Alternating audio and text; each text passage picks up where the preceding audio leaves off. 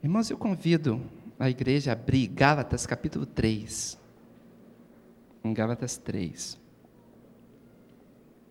Quero ler a partir do verso 1.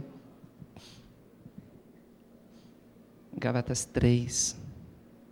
Estamos falando sobre a questão religiosa, a questão da fé. É o nosso tema dessa noite. Uma palavra muito simples que Deus colocou no nosso coração em Gálatas 3. Diz assim: Ó oh, Gálatas insensatos, quem vos fascinou a vós outros, ante cujos olhos foi Jesus Cristo exposto como crucificado? Quero apenas saber isso de vós. Recebestes o Espírito pelas obras da lei ou pela pregação da fé? Sois assim insensatos que, tendo começado no Espírito, estejais agora vos aperfeiçoando na carne? Terá sido em vão que tantas coisas sofrestes, se na verdade foram em vão? Aquele, pois, que vos concede o Espírito e que opera milagres entre vós, porventura o faz pelas obras da lei ou pela pregação da fé? É o caso de Abraão, que creu em Deus e isso lhe foi imputado para a justiça. Sabei, pois, que os da fé é que são filhos de Abraão. Ora, tendo a Escritura previsto que Deus justificaria pela fé os gentios, preanunciou o evangelho a Abraão: Em ti serão abençoados todos os povos, de modo que os da fé são abençoados com o crente Abraão. Todos quantos, pois, são das obras da lei, estão debaixo de maldição, porque está escrito: Maldito todo aquele que não permanece em todas as coisas escritas no livro da lei para praticá-las. E é evidente que, pela lei, ninguém é justificado diante de Deus, porque o justo viverá pela fé. Ora, a lei não procede de fé, mas aquele que observar os seus preceitos, por eles viverá. Cristo nos resgatou da maldição da lei, fazendo-se Ele próprio maldição em nosso lugar, porque está escrito: Maldito todo aquele que for pendurado em madeiro para que a bênção de Abraão chegasse aos gentios em Jesus Cristo, a fim de que recebêssemos pela fé o Espírito prometido. Irmãos, falo como homem, ainda que uma aliança seja meramente humana, uma vez ratificada, ninguém a revoga ou lhe acrescenta alguma coisa. Ora, as promessas foram feitas a Abraão e ao seu descendente. Não diz, e aos descendentes, como se falando de muitos, porém como de um só, e ao teu descendente, que é Cristo. E digo isto: uma aliança já anteriormente confirmada por Deus, a lei, que veio 430 anos depois, não a pode abrogar, de forma que venha a desfazer a promessa. Porque se a herança provém de lei, já não decorre da promessa. Mas foi pela promessa que Deus a concedeu gratuitamente a Abraão. Qual, pois, a razão de ser da lei? Foi adicionada por causa das transgressões, até que viesse o descendente, a quem se fez a promessa, e foi promulgada por meio de anjos, pela mão de um mediador. Ora, o mediador não é de um, mas Deus é um. É porventura a lei contrária às promessas de Deus? De modo nenhum. Porque se fosse promulgada uma lei que pudesse dar vida, a justiça, na verdade, seria procedente da lei. Mas a Escritura encerrou tudo sob o pecado, para que, mediante a fé em Jesus Cristo, fosse a promessa concedida aos que creem.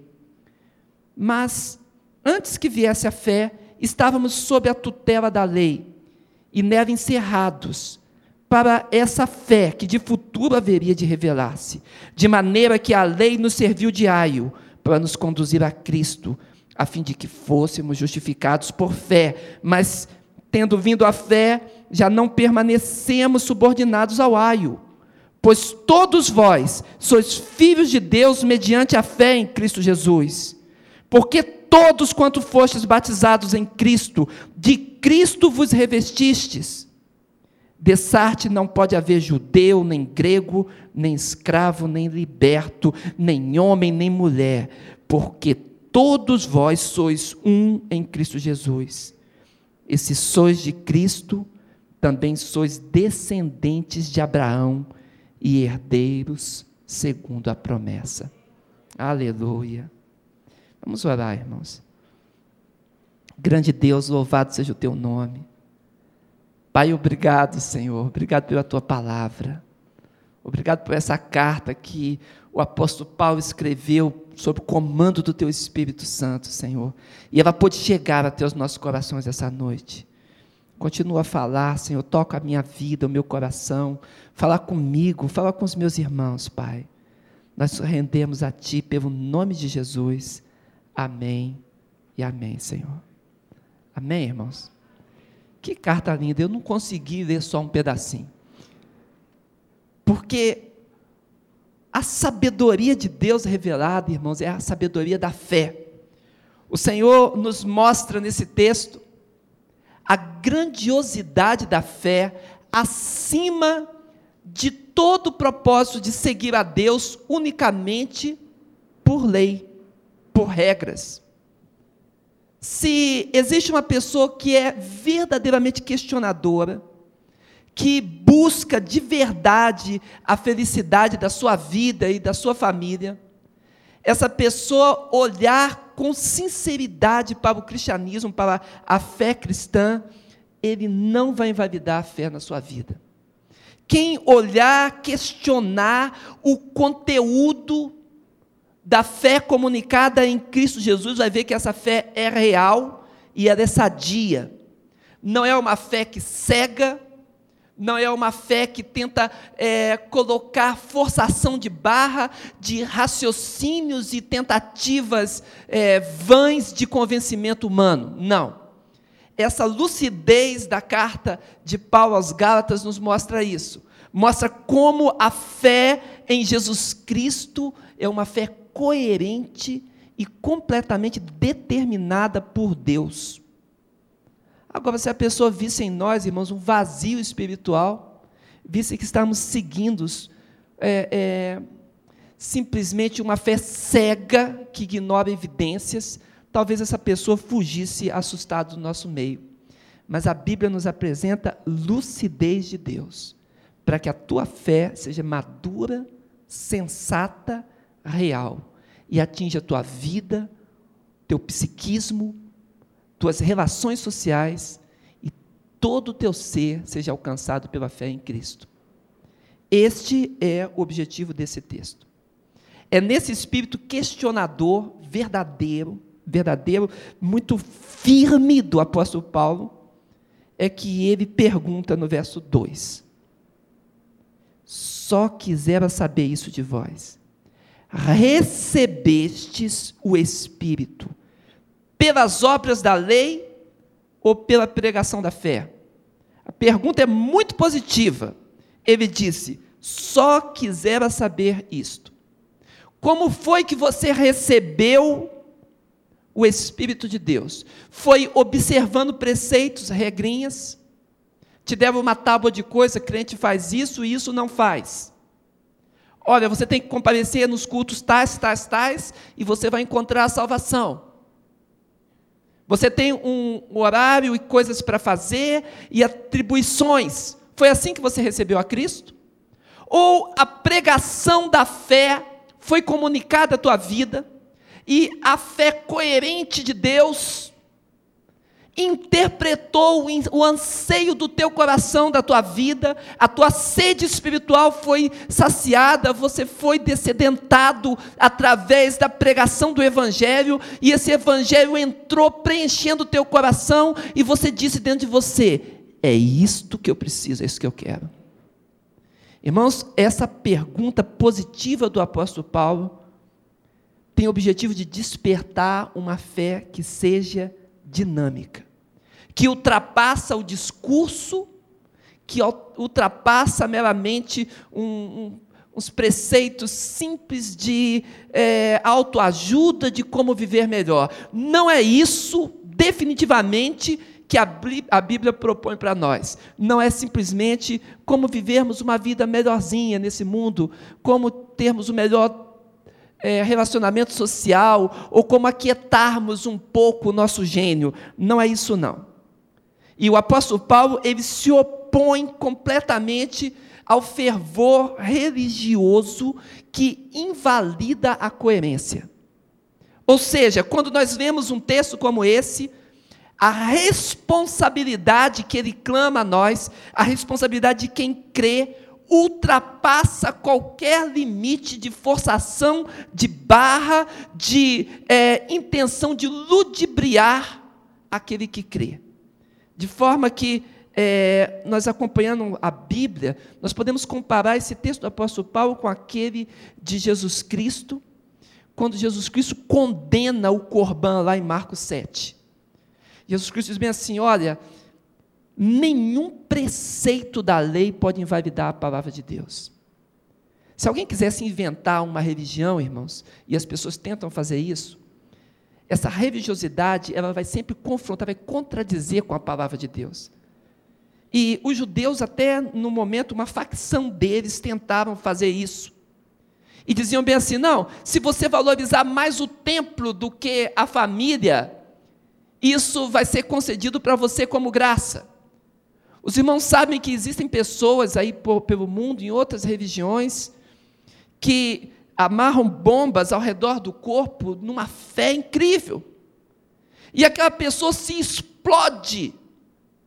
Ela detona armamentos baseado exclusivamente numa fé.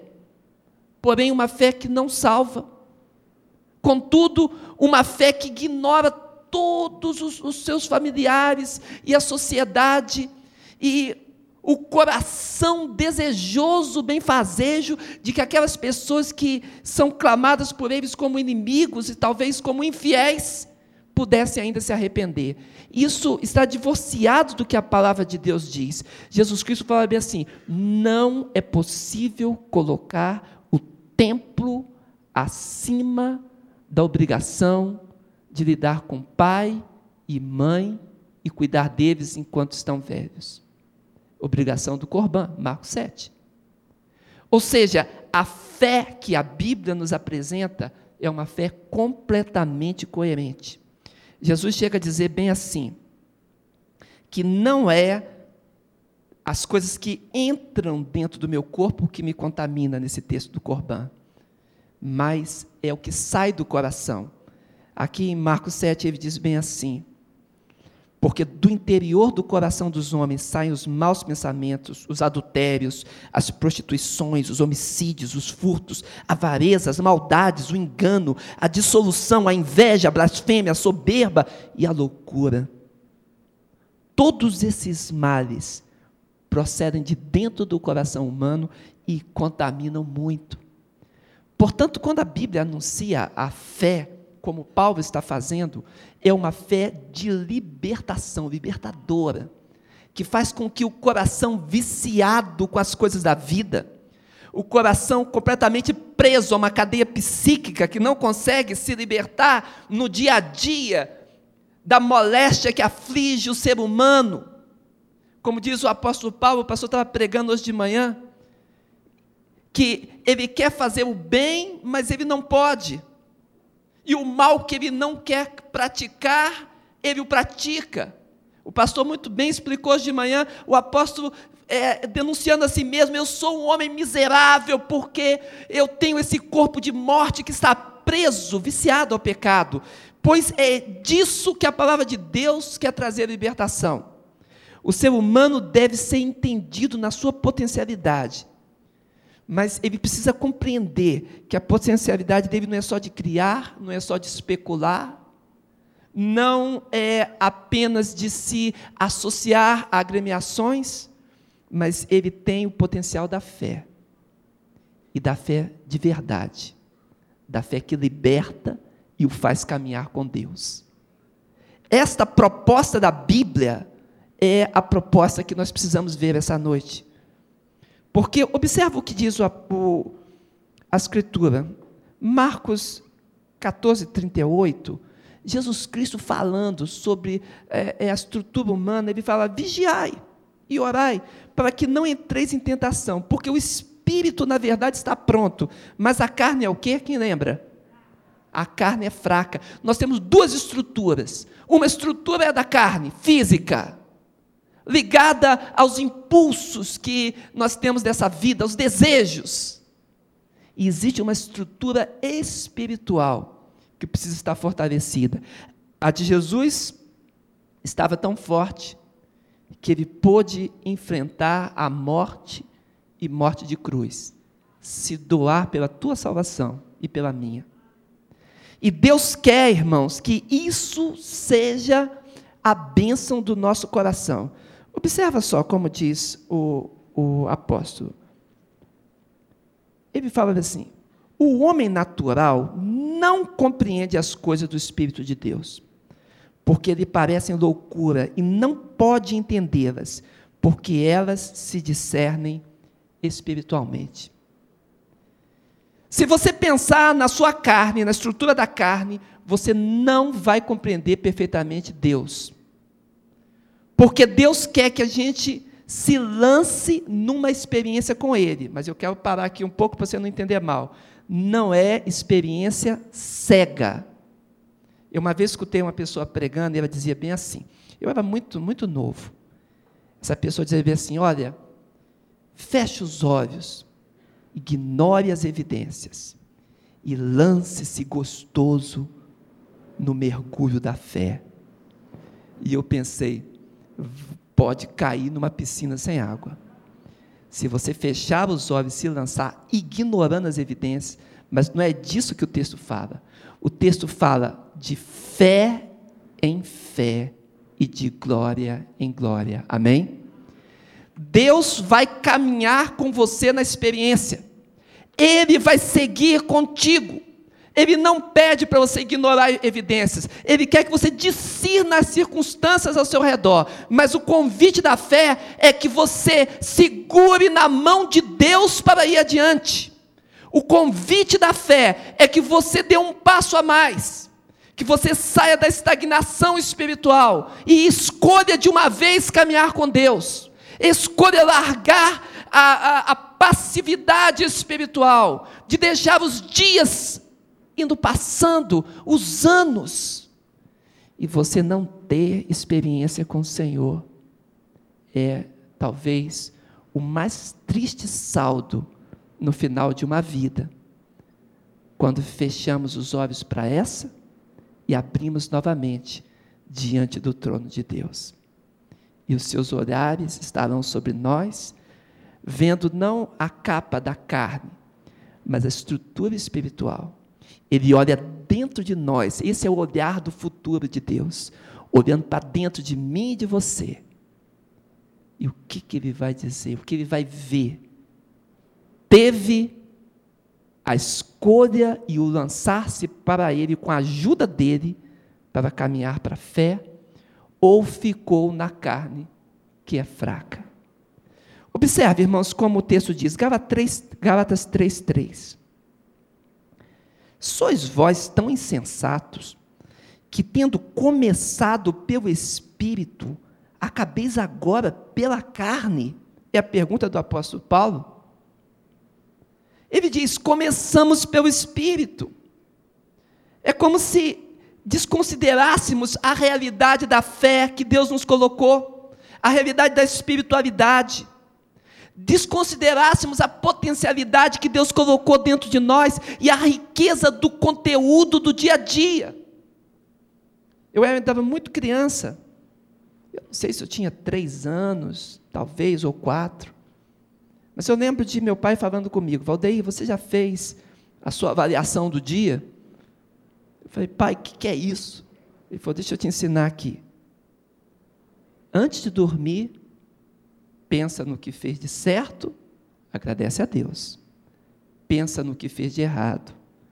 Peça perdão e forças para não errar amanhã. assim que nós somos criados. Nós recebemos pelo Espírito, iniciamos pelo Espírito. A realidade de Deus para nós é essa realidade de conteúdo. E à medida que vamos caminhando com Deus, esse conteúdo vai fazendo sentido a cada dia e vai nos dar força para continuarmos caminhando, irmãos. E aquilo que é subjetivo, aquilo que é a experiência do homem do interior, do nosso coração, se torna a experiência de prática com os resultados que advêm da escolha correta em Deus. Amém?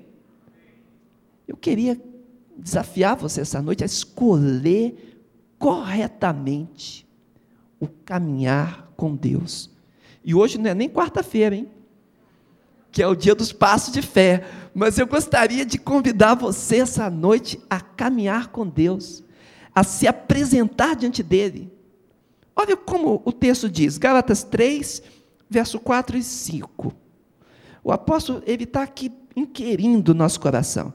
Será em vão que tenhas padecido tanto? Que pergunta profunda. Ele quer dizer bem assim: as experiências que nós temos na vida, as lutas de cada dia, será que são lutas em vão? Ou nós temos aprendido com essas lutas que nós dependemos da fé em Deus? Que essas lutas sejam um catalisador para que nós possamos crescer na experiência com o Senhor, um trampolim para podermos pular mais alto e encararmos esta vida, a vitória que Deus tem proposto para nós. Covarde é quem não quer esta vitória alcançar e desta vida sair um vencedor. Irmãos, essa é a palavra do hino sacro.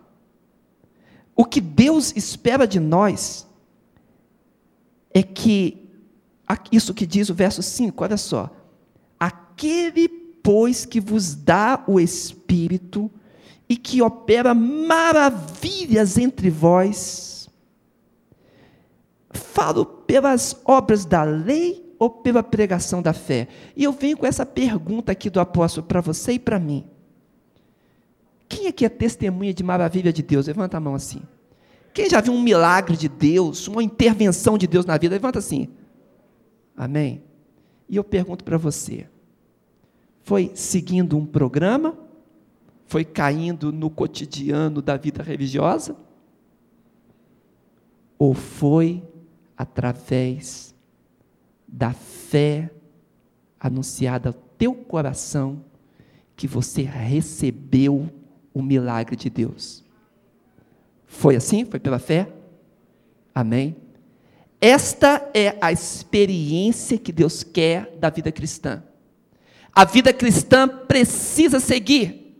A vida cristã precisa seguir como ela começou. Nós não podemos ter retrocesso. Se começamos pelo Espírito, continuemos pelo Espírito. Se não há experiência ainda, eu desafio você essa noite a ter a experiência do poder de Deus na tua vida. Ultrapassar a barreira do discurso e dizer para Deus: Senhor, eu quero viver a experiência de fé. Eu me coloco por Jesus Cristo e recebo hoje o pacto da bênção da fé em Cristo. Amém?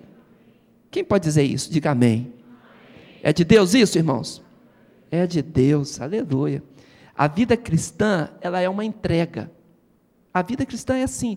Ela não é um assentimento intelectual, através da obediência, eu tenho que fazer isso, eu acho que é assim. Não é isso, não. Deus quer uma fé inteligente, comprometida e participativa. E ele diz: essa fé redundará em maravilhas para aquele que recebe o anúncio da fé. Não é só uma proposta, é uma promessa de Deus. Agora, algumas pessoas pensam que a maravilha é receber um monte de propriedade, um monte de coisa. É isso que vai redundar a vida espiritual?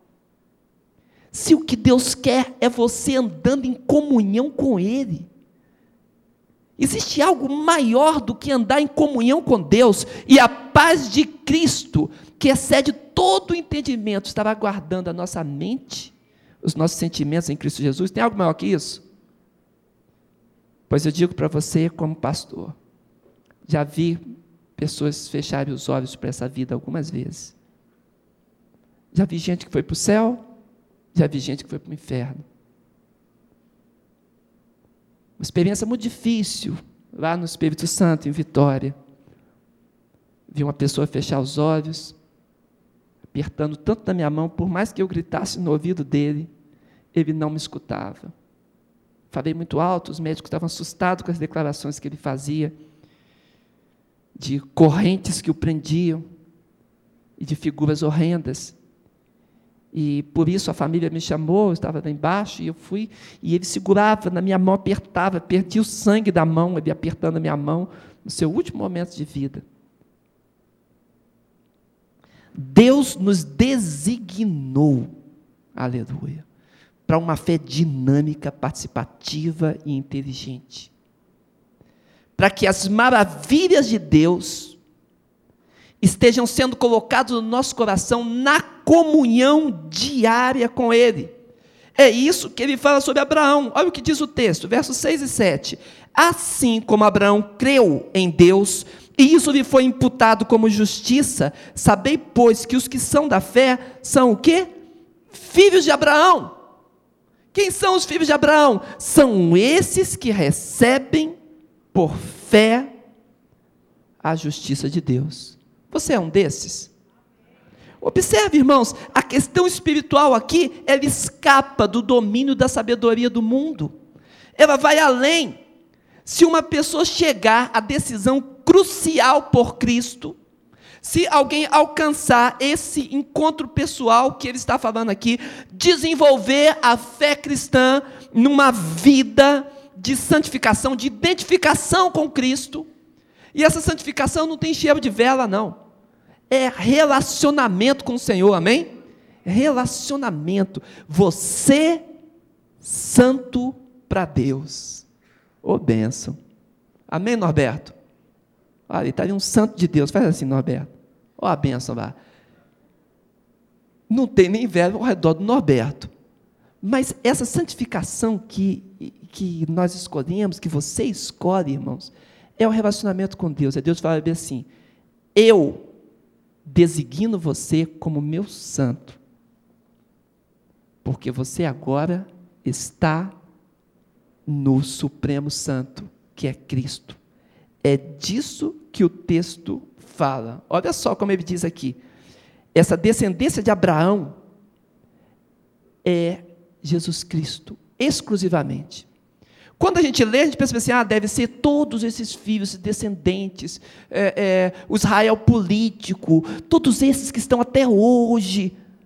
Aí o apóstolo Paulo diz: não, o descendente de Abraão é Cristo, é isso que diz o texto.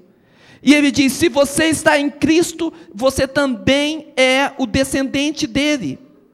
Por isso que ele fala: é evidente que não é pela lei, Ninguém será justificado pela lei, pela lei, porque o justo herdou a bênção da fé. Esta é a tua herança. Sabe como termina isso? Ora, as promessas foram feitas a Abraão e ao seu descendente, e esse descendente é Cristo herda Cristo e você herdará as bênçãos de Abraão. Feche os seus olhos, por favor.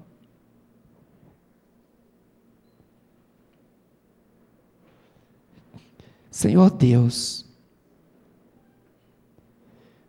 estamos lendo esse texto tão simples da tua palavra, Senhor, em que a tua sabedoria se revela mostrando que a questão não é hereditária, não é nacional ou étnica. Não se trata de uma raça, Senhor amado, escolhida, mas de uma bênção espiritual. Quem se coloca em Cristo é descendente da mesma bênção. E nós aqui estamos, Pai. E precisamos colocar hoje o nosso coração diante de Ti. Buscarmos a fé que vem do alto. E andarmos uma vida coerente que glorifique Jesus Cristo. E que nos permita discernir tudo ao nosso redor. Opera sobre nós, Senhor, sobre a minha vida, sobre a vida dos meus irmãos. Para que a tua graça seja abundante e o seu amor verás. É o que clamamos por Jesus Cristo. Permanece com os teus olhos fechados, por favor. Eu gostaria de fazer duas orações. Eu quero orar por aquelas pessoas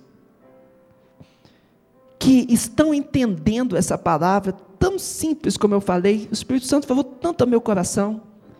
Poderia encerrar no final do texto lido. Pessoas que entendem a mensagem e querem dizer hoje: eu quero viver a experiência da fé em Cristo. Se você não tomou uma decisão por Cristo ainda, se os dias passaram e você não se decidiu, mas você quer Jesus, eu quero orar por você. Se você iniciou a caminhada, mas alguma coisa aconteceu e te impediu de caminhar, eu quero incluir você nesta oração. Se você está afastado do caminho do Senhor, também você está incluído nesse caminhar nessa oração que vamos dizer agora, para que a fé de Cristo entre na tua vida. A fé em Cristo opere os seus sinais e as suas maravilhas em você. É o resgate de Deus. Essa será a primeira oração. E a segunda será de consagração. Quantas são as pessoas que esta noite querem colocar o seu coração em Deus para receber esta fé viva. Levante a mão assim comigo, rapidamente. Amém, amém, amém, amém, amém. Isso. Pode baixar, amém. Lá atrás já vi também, pode baixar. Na galeria eu não vi, tem pessoas que querem essa fé, fé viva em Cristo. Levanta a mão assim, como eu estou fazendo. Amém, amém também. Glória a Deus. Nós vamos orar por você. Vamos pedir o cuidado de Deus. Mas eu queria que você entendesse o que nós vamos dizer agora. O poder de Deus, ele se aperfeiçoa na fraqueza. Quando nós dizemos a Ele que nós precisamos dele, precisamos da fé, que é pequena como um grão de mostarda, Ele aperfeiçoa isto no nosso coração. E isso é uma operação espiritual de Deus, é o próprio Espírito Santo que fará isso. E nós concordaremos em oração. Então eu peço a vocês que colocaram a sua mão levantada, que sem sair do seu lugar, por favor, fica em pé rapidamente. Só quem levantou a mão, no seu lugar mesmo, agora em nome de Jesus. Amém. Vamos orar. Senhor Deus, nós estamos clamando, Senhor, eu vou me ajoelhar aqui perante a tua face, Senhor, junto com os meus irmãos que estão em pé, Pai. Quero concordar com eles, na autoridade do Espírito de Deus, para que o Senhor venha agora, Senhor amado, com algo que ultrapassa as nossas palavras, aquilo que o homem não pode operar, mas o teu Espírito sim. Por isso nós queremos abençoar agora essas vidas da autoridade de Jesus, Senhor e pedir que o Senhor realize o teu milagre. Aquece agora esses corações. Aquece agora, Senhor amado, com a chama do teu espírito. No nome de Jesus Cristo, vivo. Amém e amém. Você pode dizer amém? Amém. Assentai-vos. Quero orar ainda com você que está escutando essa palavra e o Senhor toca a tua vida hoje, e você diz bem assim: Senhor, eu quero que a minha fé seja avivada. Eu quero uma renovação de avivamento da minha fé. O Espírito Santo pode fazer isso, porque Ele está em você e Ele quer que você se desprenda. Portanto, você que quer avivamento agora de Deus, nessa experiência que Deus comunica pelo Espírito Santo dele, levante também a sua mão, por favor, para que seja identificado. Quero ver você. Amém. Amém. Pode baixar na galeria também. Amém. Nós vamos concordar espiritualmente. Oh Deus, nós vamos concordar espiritualmente. Coloca a mão sobre o teu coração, por favor. Amém. Senhor, estamos orando ainda, Senhor, com os nossos irmãos. Porque a tua palavra é viva e eficaz, mais penetrante que espada de dois gumes, Senhor e penetra até a divisão das juntas e medulas da alma e do espírito, e é apta para discernir a intenção do coração humano, Senhor. Não há criatura alguma encoberta diante de Ti. O Senhor pode vir agora, Senhor amado, na medida da necessidade, e avivar, Senhor, vivificar, operar, Senhor perdoar, realizar, Senhor, santificar, levantar pelo poder de Jesus Cristo, Senhor. Ó Pai, a consagração dos meus irmãos. Concordamos pelo nome de Jesus. Amém e amém. Amém, irmãos? Para eu terminar, eu quero contar só uma experiência muito rápida. Eu queria que você guardasse esse testemunho no seu coração. Eu eu estava ali numa cidade chamada Jaguaquara esses dias. E, pastor, por incrível que pareça, eu encontrei parente do, do, do Linaldo lá em Jaguaquara. Todo lugar que eu vou, encontro parente de alguém. Fui comprar biscoito, entrei numa loja, conversa vai, conversa vem. Tina, parente do, do Linaldo. Mas ali em Jaguaquara, irmãos, eu encontrei uma pessoa que fez um pedido incomum para mim.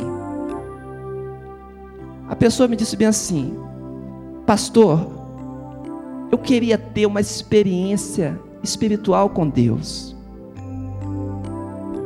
Eu queria que Deus fosse vivo dentro de mim e eu sou uma pessoa religiosa. Eu tenho ido a, a igrejas, eu fiz correntes, eu tenho feito muitas coisas. Mas eu nunca senti Deus dentro da minha vida. O que, que está faltando em mim? Eu já fui à frente, já tive tantas experiências de, de, de cultos, de igrejas, de, de diversos grupamentos. Ele falou, mas eu ainda não senti Deus na minha vida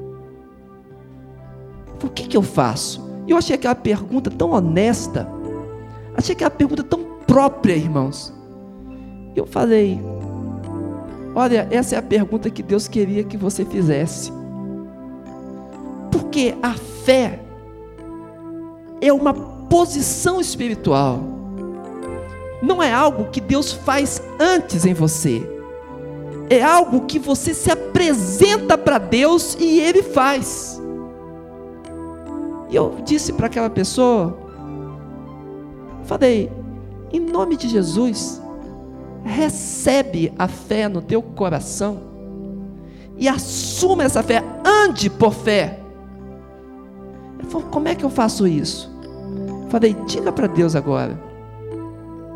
E ela soltou uma lágrima só. E ela disse bem assim: Deus, eu me rendo a Ti eu quero Deus dentro de mim. E me deu um abraço. Quando chegou de noite, estudo da manhã, quando chegou à noite, ela estava lá na igreja, no culto da noite. E ela estava me contando as experiências que ela teve durante o dia.